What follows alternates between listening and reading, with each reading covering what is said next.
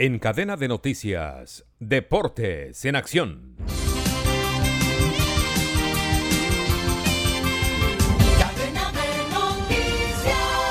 El ciclista francés Alex Bouda, corredor del equipo AG2R Citroën, fue descalificado del último Giro de Italia después de que unas muestras revelasen la presencia de tramadol, un analgésico prohibido, según lo anunció la Unión Ciclística Internacional UCI.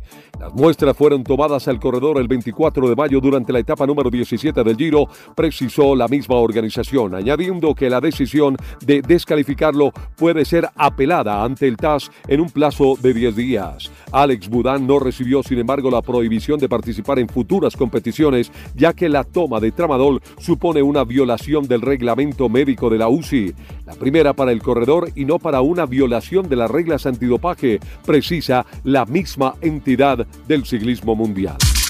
El esloveno Tadej Pogacar aclaró las dudas sobre su participación en futuras vueltas, pues se dijo que estaban en el aire, después de aducir una larga recuperación, varias caídas y operaciones que lo llevaron a tener el segundo lugar en el Tour de Francia. Sin embargo, en las últimas horas el esloveno afirmó que no se rendirá y confirmó de paso que será uno de los protagonistas de la próxima prueba de Mundial de Ciclismo, la cual se va a llevar en estos días en Escocia. Pese a fracasar en el intento por retener el anillo de campeón de la temporada 2022-2023, los Golden State Warriors vuelven a erigirse como candidatos a llegar hasta las últimas instancias durante la venidera temporada de la NBA. De hecho, el histórico entrenador en jefe Steve Kerr parece tener claro cuál será su quinteto titular, al menos durante las primeras de cambio de este 2023. Stephen Curry será el base armador, Clay Thompson el escolta, Andrew Wiggins el alero, Raymond Green a la pivot y Kevin Looney el centro.